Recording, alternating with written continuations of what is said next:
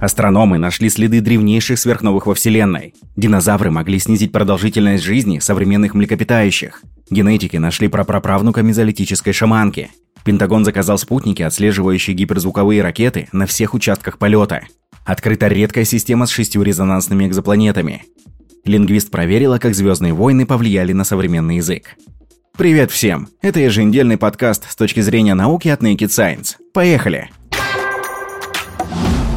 Если вы еще не подписаны на наш подкаст, то самое время это сделать на любой удобной вам платформе. Apple Podcast, Google Podcast, Яндекс.Музыка и Spotify. В общем, подпишитесь, если не хотите пропускать наши дайджесты.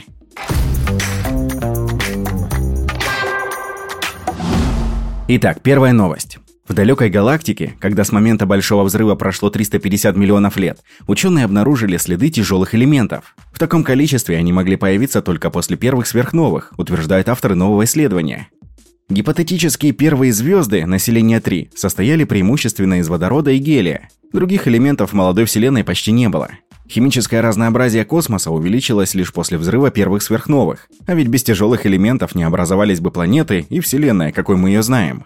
В стремлении понять свойства этих звезд и их сверхновых, ученые проделали огромную теоретическую работу. У нас нет возможности увидеть эти объекты напрямую, потому что их жизнь была короткой. Зато можно засечь химические следы сверхновых.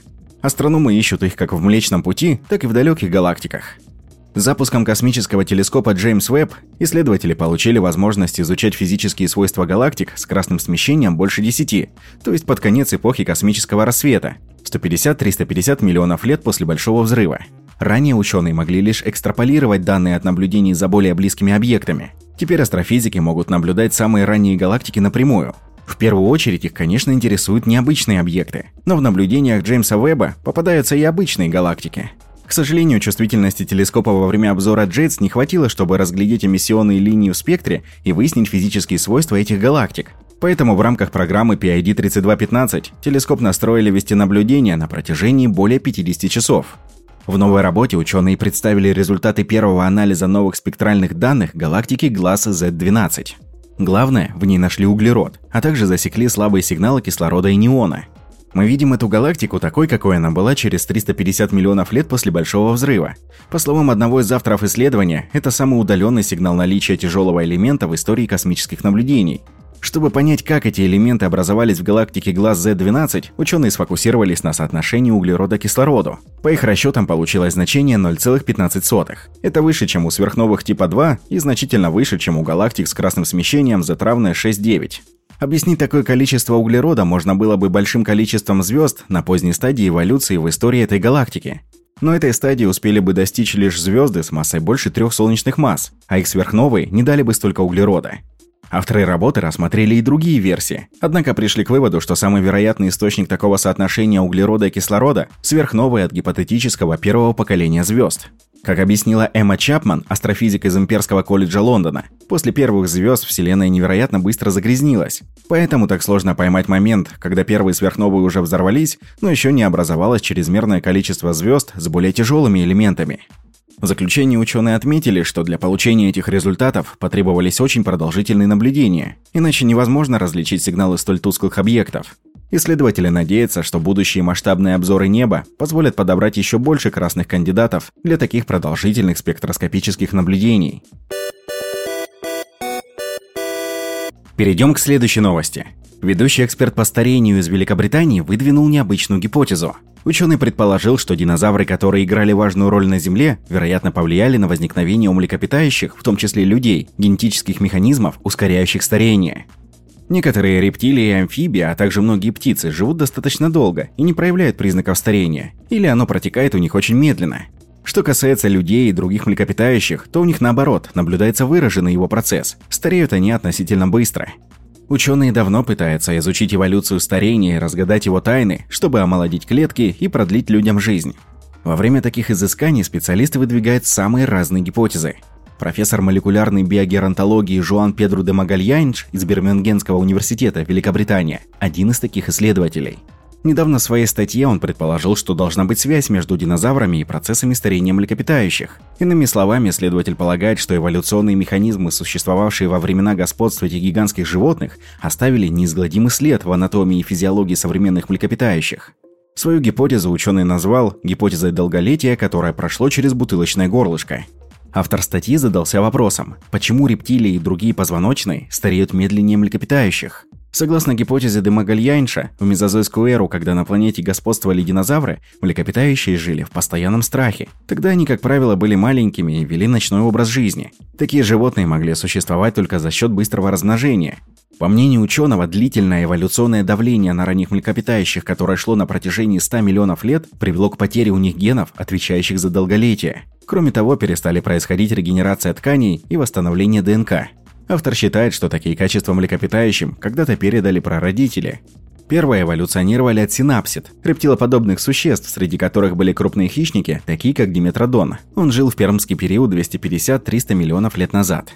Как пояснил ученый, цитата, «Уникальная эволюционная история первых млекопитающих сформировала современные фенотипы старения у их потомков. Я полагаю, что этот длительный период эволюционного давления оказал влияние на то, как мы люди стареем». Конец цитаты. В качестве поддержки своей гипотезы профессор привел молекулярное доказательство, а именно утрату ДНК фотолиазы в авторианской линии млекопитающих, которая произошла во времена динозавров. ДНК фотолиазы – один из механизмов восстановления видимым светом 320-500 нанометров повреждений ДНК, вызванных ультрафиолетовым излучением. Такие фотореактивирующие ферменты есть у бактерий, низших эукариотических организмов и некоторых высших животных, но в клетках млекопитающих они не обнаружены. Учитывая, что во времена динозавров млекопитающие вынуждены были вести в основном ночной образ жизни, отсутствие черт, активируемых видимым светом, для них логично – но теперь, когда эти гигантские животные больше не преследуют млекопитающих, отсутствие ДНК фотолиазы не лучшим образом отражается на ремонте их ДНК после повреждений. Автор сделал вывод, что его гипотеза долголетия, которая прошло через бутылочное горлышко, может пролить свет на эволюционные механизмы, отвечавшие за процесс старения у млекопитающих на протяжении миллионов лет. Важно отметить, что идея Домогальянша относительно молодая. Необходимы дальнейшие исследования и фактические данные, чтобы полностью подтвердить или опровергнуть гипотезу влияния динозавров на старение животных, в том числе человека. Идем дальше. За последние 20 лет генетики предприняли несколько попыток проанализировать ДНК женщины и ребенка из загадочного двойного захоронения. И каждое исследование приводило к разным результатам. Одна из самых интересных находок, относящихся к европейскому мезолиту, захоронение взрослой женщины и младенца, датируемое примерно 7 тысячами, 6 тысячами 800 годами до нашей эры. Его случайно раскопали в 1934 году в городе Бад-Дюренберг на востоке Германии во время строительных работ.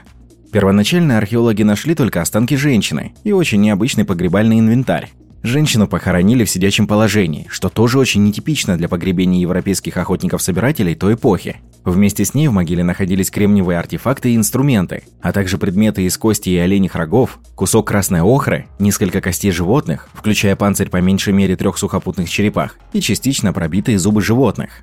Олени, рога и шесть кабаньих клыков, по мнению ученых, составляли украшение для головы покойной.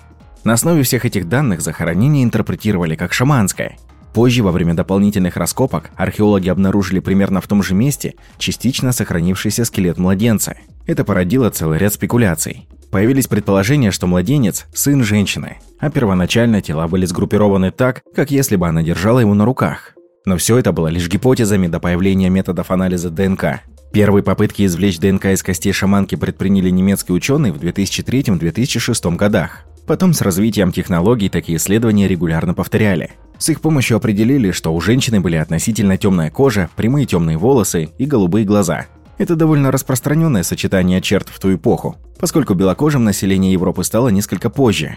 На момент смерти женщине было 30-40 лет, рост примерно 155 сантиметров, что типично для того времени.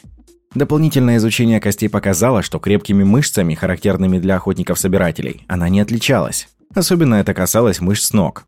Кроме того, ученые выяснили, что врожденные аномалии развития первого и второго позвонков приводили в некоторых случаях к защемлению кровеносных сосудов. Его можно вызвать намеренно, приняв определенную позу головы. Последствия вряд ли были бы серьезными или опасными для здоровья человека, но они могли вызвать нестагм, повторяющиеся неконтролируемые ритмичные подергивания глазных яблок с высокой частотой. Эту необычную особенность древние люди могли воспринимать как нечто сверхъестественное, что должно было поддерживать авторитет шаманки. Геномный профиль предков шаманки полностью совпадает с несколькими десятками других мезолитических охотников-собирателей из Центральной и Западной Европы. Но вот вопрос о ее родстве с младенцем долгое время оставался открытым. Так как кости ребенка сохранились очень плохо, образцы для анализа ДНК из них брали редко и крайне осторожно. Геномные данные ребенка показали, что он тоже носитель типичных для европейских охотников мезолита генов, поэтому относится к тому же временному периоду. Кроме того, стало ясно, что младенец был мужского пола. А что насчет его родственных связей с шаманкой? Первые сравнительные методы показали, что в родстве они состояли, но не в близком. Мальчик не был ни сыном, ни братом женщины. В 2023 году группа немецких генетиков пошла дальше.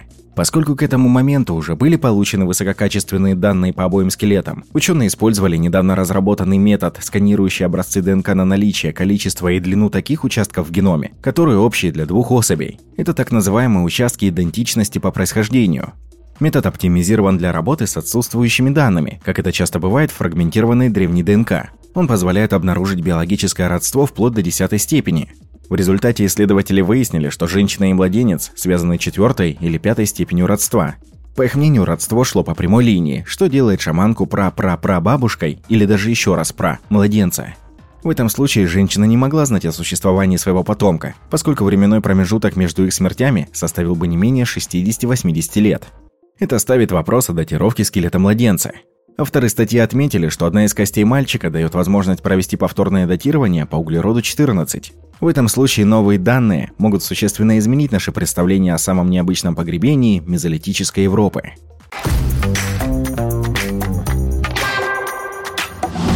Следующая новость. Существующая разведывательная спутниковая группировка США позволяет фиксировать запуски баллистических ракет по всему миру. Но ее разрешающие способности достаточно только для отслеживания активных участков траектории. Пока работают двигатели ускорителей, если ракета имеет маневрирующую или гиперзвуковую головную часть, определить, куда именно летят боеголовки, пока затруднительно. Новые спутники, которые недавно заказал Пентагон, исправят этот недочет. В минувший понедельник, 27 ноября, космические силы США дали добро компании Millennium Space Systems на старт производства первой партии новых спутников.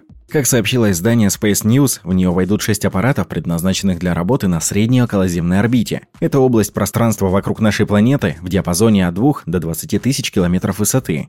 Точные характеристики спутников не раскрывают. Известно, что они будут построены на проверенной платформе Altair.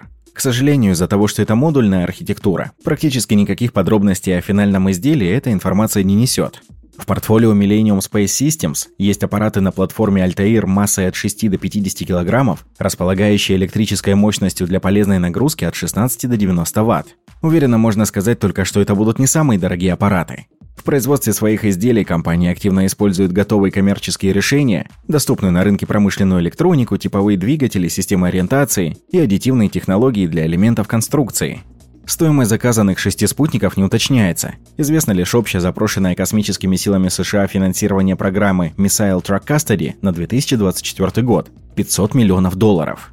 Но это только плановый бюджет, и только на один год, а весь проект будет длиться как минимум до 2026 года.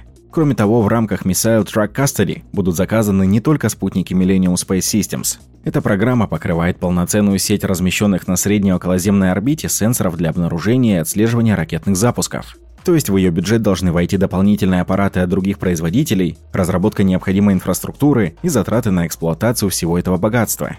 На своем сайте Millennium Space Systems хвастается, что прошла все перипетии государственного оборонного заказа с рекордной скоростью. Это подтверждает ранее объявленный Пентагоном тренд на ускорение разработки критически важных для страны перспективных технологий. Что любопытно, еще двум компаниям повезло меньше – Raytheon и L3 Harris пока не получили одобрения от командования космических систем США, которое отвечает за ревизию предложенных подрядчиками проектов. Обе эти именитые компании также стремятся участвовать в Missile Track Custody, и на их долю выпадает создание еще трех спутников, запланированных для первой очереди нового разведывательного созвездия. В общей сложности на среднюю околоземную орбиту космические силы собираются вывести 27 спутников для отслеживания запусков самого разного ракетного вооружения – Первая очередь – ИПАК-1 – 9 аппаратов, которые должны быть запущены в конце 2026 года. Остальные появятся позднее и обеспечат глобальное покрытие инфракрасными глазами. В отличие от работающих сейчас аналогов, эти спутники будут расположены существенно ниже геосинхронной орбиты, а значит ближе к потенциальным объектам наблюдения. Благодаря этому они смогут засекать и наблюдать в режиме реального времени не только яркие факелы ракетных двигателей, но и гораздо более холодные цели. Например, маневрирующие в верхних слоях атмосферы гиперзвуковые головные части. Очередная наша новость про то, что открыта редкая система с шестью резонансными экзопланетами. Астрономы описали редкую звездную систему, все планеты которой находятся в резонансе. Это означает, что со времен формирования система почти не изменилась. В северном созвездии Волосы Вероники, примерно в 100 световых годах от Земли, находится звезда HD 112067 спектрального класса К0. В 2020 году космический телескоп ТЭСС обнаружил в ее излучении ритмичные падения яркости, явный признак наличия экзопланет. Проведя предварительный анализ данных, ученые предположили, что должно быть два объекта. Спустя пару лет, в 2022 году, астрономы ТЭСС повторили наблюдение за звездой. Хотя по новым, более полным данным вновь вышло, что рядом с HD 112067 летает две планеты, ученым не удалось объяснить все особенности наблюдений. В новых данных нашлось еще несколько транзитов, которые никак не совпадали с предыдущими кандидатами в экзопланеты. Тогда необычной системой заинтересовались Рафаэл Луке из Чикагского университета и его коллеги. Группа решила использовать космический телескоп Хеопс. Этот небольшой аппарат создали и запустили специально для изучения уже обнаруженных экзопланет в ближайших системах с яркими звездами. С его помощью ученые нашли в системе третью планету, и она стала ключом к открытию остальных. Оказалось, три планеты HD 112067b, HD 112067c и HD 112067d находятся в орбитальных резонансах 3 к 2 и 3 к 2. Если они находятся в цепочке резонансов, то и другие планеты системы, если такие есть, должны следовать ритму. Иначе равновесие давно было бы нарушено. Используя это предположение, группа ученых смогла подобрать орбитальные резонансы так, чтобы объяснить все оставшиеся падения яркости HD 112067 в данных наблюдений ТЭСС. Так у исследователей получилось 6 экзопланет с резонансами в парах 3 к 2, 3 к 2, 3 к 2, 4 к 3 и 4 к 3. Пока первая планета системы с орбитальным периодом около 9 земных дней делает 3 оборота, вторая успевает сделать 2 и так далее. На один оборот самой дальней экзопланеты с орбитальным периодом около 54 земных дней приходится 6 оборотов самой близкой. Когда система только формируется, ее планеты чаще всего находятся в резонансе, но равновесие легко разрушается. Причиной может стать слишком массивная планета, мощное столкновение тел внутри системы или сближение с другой звездой. По словам автора работы Рафаэля Луке, ученые считают, что лишь 1% всех систем сохраняет орбитальный резонанс. Поэтому чистая конфигурация системы HD 112067 так интересна исследователям. Известны лишь еще две резонансные системы из шести планет. HD 158-259 и TOI-178 – системы суперземлями и мини-Нептунами. Кстати, в расшифровке последней исследователи тоже задействовали телескоп Хеопс. По собранным данным, ученым удалось определить массу трех планет системы и дать оценку массы трех оставшихся. Так у самой легкой планеты HD 112067i масса должна быть меньше 3,9 массы Земли, а самой тяжелой оказалась HD 112067d с массой в 8,5 раза больше земной. Для сравнения, Нептун по этому показателю примерно в 17 раз больше Земли. Экзопланеты, которые по массе находятся между Землей и Нептуном, встречаются более чем у половины солнцеподобных звезд. Более того, многие ученые считают, что условия на этих космических телах хорошо подходят для существования жизни. Равновесная температура планеты HD 112067 от 440 кельвинов у самой дальней до 800 кельвинов у самой близкой к звезде. Тем не менее, мы не до конца понимаем, как они формируются и эволюционируют. От этого зависит состав как самой планеты, так и ее атмосферы. Судя по массе и плотности трех экзопланет системы HD 112067, их окружают толстые водородные атмосферы. Система HD 112067 – самая яркая из известных систем более чем с четырьмя планетами. Поэтому ее субнептуны с атмосферами – идеальные кандидаты для дальнейших исследований.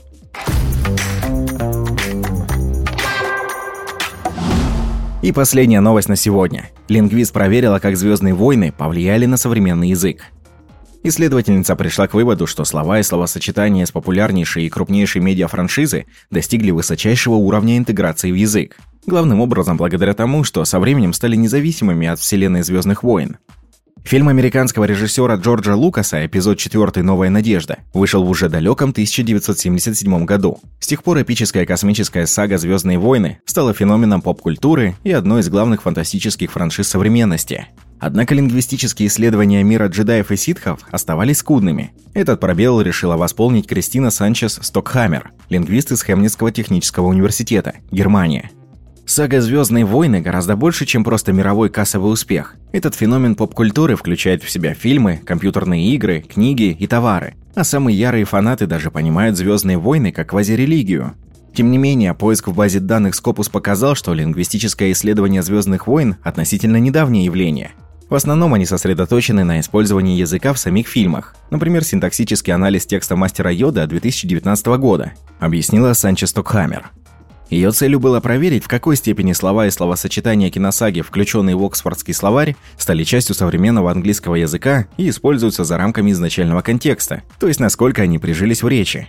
В выборку вошли джедай, подаван, световой меч с вариантами написания, йода, темная сторона силы. Лингвист анализировала частоту их появления в четырех корпусах английского языка, а затем закодировала эти лексические единицы с учетом уровня их независимости от оригинальных фильмов. Исследовательница посчитала, что в изученных ею корпусах содержится 7752 случая употребления слов и словосочетаний из фильмов Джорджа Лукаса с 1970-х по 2020 годы. Причем слова «джедай», «подаван» и «световой меч» со временем встречались чаще, тогда как «йода» и «темная сторона силы» упоминались с одинаковой частотой. По словам Санчес Стокхаммер, самая интересная категория словоупотребления оказалась та, где лексические единицы из «Звездных войн» появлялись в новых контекстах, не связанных с самой франшизой. 34,3% проанализированных текстов. Зачастую в таких случаях предполагалось метафорическое использование. Например, я принимал обезболивающее и употреблял наркотики, и, очевидно, я джедай, так как мог принимать его в огромных количествах. Или перешел на темную сторону и купил Canon EOS 5D после многих лет съемки исключительно на Олимпус. Чаще всего в новаторских контекстах фигурировали темная сторона силы на первом месте, йода второе и джедай третье.